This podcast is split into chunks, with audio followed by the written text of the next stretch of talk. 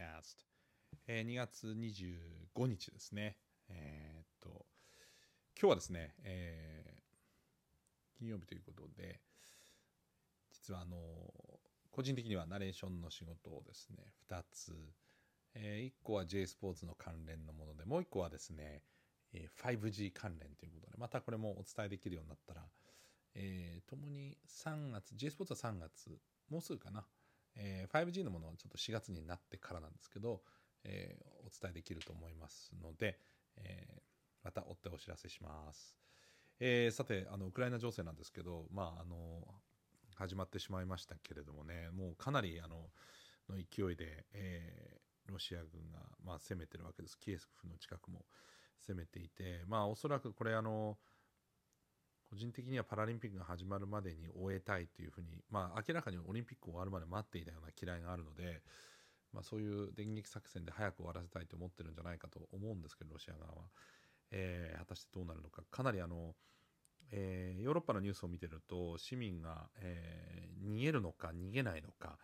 えー、地下鉄の地下にいるべきなのかっていうところでかなり悩んででガソリンとかももうあのガソリンスタンドにあまりないので車で逃げようにも逃げるだけのガソリンが足りないとかさまざ、まな問題で,、えー、であと男性はみんなもうね、えー、徴兵準備のために出国してはいけないということになっちゃったんで女性だけが、えー、まあ、逃げてちょうど国境沿いで男性だけ分けられて、えー、残るようにさ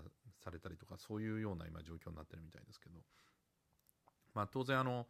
えー、やはりあの NATO としてはですね、えーまあ、ポーランドとバルト三国が共同声明で、えーまあ、ここは NATO の、あの管理官というか、あの生きないということで、まあ、そこに対して強く、まあ、あの NATO を守っていくみたいなことを言っていました。でドイツの、えー、ショルツ首相も、えー、NATO を結束するということでまあ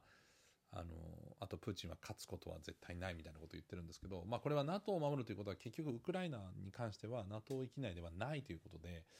えー、守れない、まあ、アメリカもね兵を送らないっていうことを言ってるのでで、まあ、ただあのこれあの実はゼレンスキー大統領ウクライナは、えーまあ、1941年これはあのナチスドイツがウクライナを攻めてきた時、まあ、を思い起こさせるっていう言い方をしていて。で、えー、プーチン大統領は、えー、ウクライナの現在の状況をナチ政権を排除しなきゃいけないっていう言い方をしてるんですよねだから共にナチスを例に出してるというところがなんかちょっと嫌だなという感じもあるんですけど、えー、実際ベルギーの首相も、えー、今回は第二次世界大戦の、えー、以来の最も、えー、暗い、えー、時、えー、時間だというような言い方をしてるんですね。えー、まあ、それほどに深刻な状況だと、まあ、ヨーロッパにとって、えーまあ、ヨーロッパというと第二次世界大戦後も冷戦もあったしあとユーゴスラビアの内戦とかもね、えー、ああったしもちろんその東欧の民主化とかいろんな動きがあったんですけれどもそれを全部ひっくるめても第二次世界大戦以降最も暗い時だといったベルギーの首相の言葉はとても重いなというふうに思うんですが、えー、これが本当にどうなっていくのか。あの実は、えー、まあ、経済制裁をしていくということもヨーロッパでずっと言ってるんですけどやはりガスに頼ってるロシアのガスに頼ってるところが多い。ドイツに関しても50%が、えー、ロシアのガスに頼ってるそうですけれども国によっては100%ロシアに頼ってるところもある。でそういうところが強く経済制裁に出られない、えー、という、まあ、背景もあり、えっと、EU の代表を務めるですね、まあ、ドイツ人でもありますけれどもフォンデライエンさんが、まあ、さ早急にヨーロッパのそのエネルギーの在り方をこう変えなきゃいけないっていうことも発言してるんですけどそう簡単にじゃあガスをどうするんだっていうこともあると思うので結局はそのお互いがかといってロシアも、えー、経済制裁が強くなって全くガスを買ってもらえなくなって例えば極論。そうするとお金が入ってこないっていうこともあって、まあ、お互いが頼ってるというところもあるのでまああの睨み合いっこというかチキンレースになっていく部分もあるのかなというふうに思いますが、まあ、いずれにしても本当に市民の人もあと、えー、私もツイッターであの現地に、えー、いる日本人の大学生の人のツイートを見つけて、まあ、フォローしたんですけど本当にあの悲痛な、えー、そして、えー、切羽詰まった、えーまあ、彼はですね今地下にそれこそあの逃げ込んでる。やはり日本政府としては、えー日本人法人の、えー、脱出のためにチャーター便をあの送っていくっていう話も言ったんですけど、えー、そのキエフじゃないんですよね。その法人たちをピックアップする場所が。そこに、まあ、私もちょっと地理関係がよくわかんないんですけどそこにとにかく行くまでが無理だと。いうふうにその大学生も言っていてキエフウクライナ脱出をどうするかじゃなくてキエフ脱出をどうすればいいのかっていうのが今問題だというふうに言ってるんですがそういった意味で、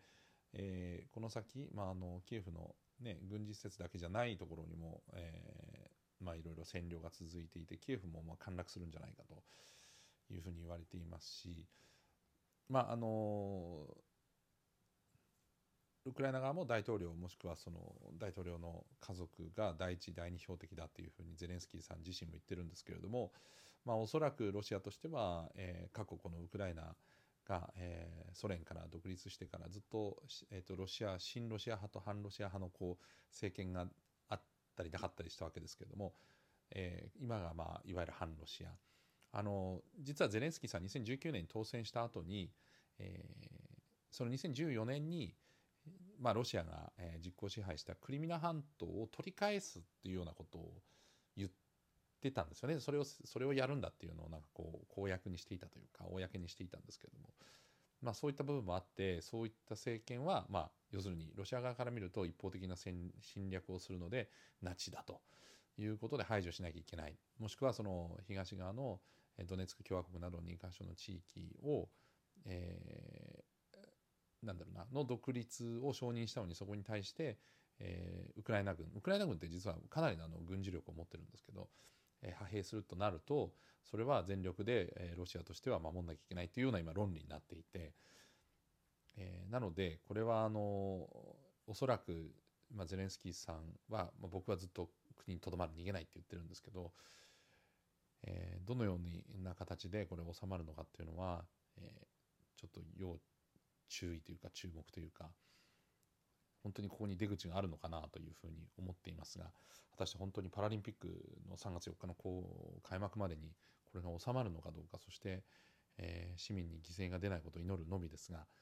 えー、ヨーロッパではずっと今あのドイツの、えー、国営放送もこれあのドイツの国営放送はあのアプリで日本でもネット見ることができるんですけれどもずっとあのウクライナ情勢のニュース特番をやっていてもうあの臨時放送状態体制という形でやっていますのでまたあの現地のドイツでの伝え方があったらですねこのポッドキャストでも、え、お伝えしたいと思っていますが、えー、かなりあの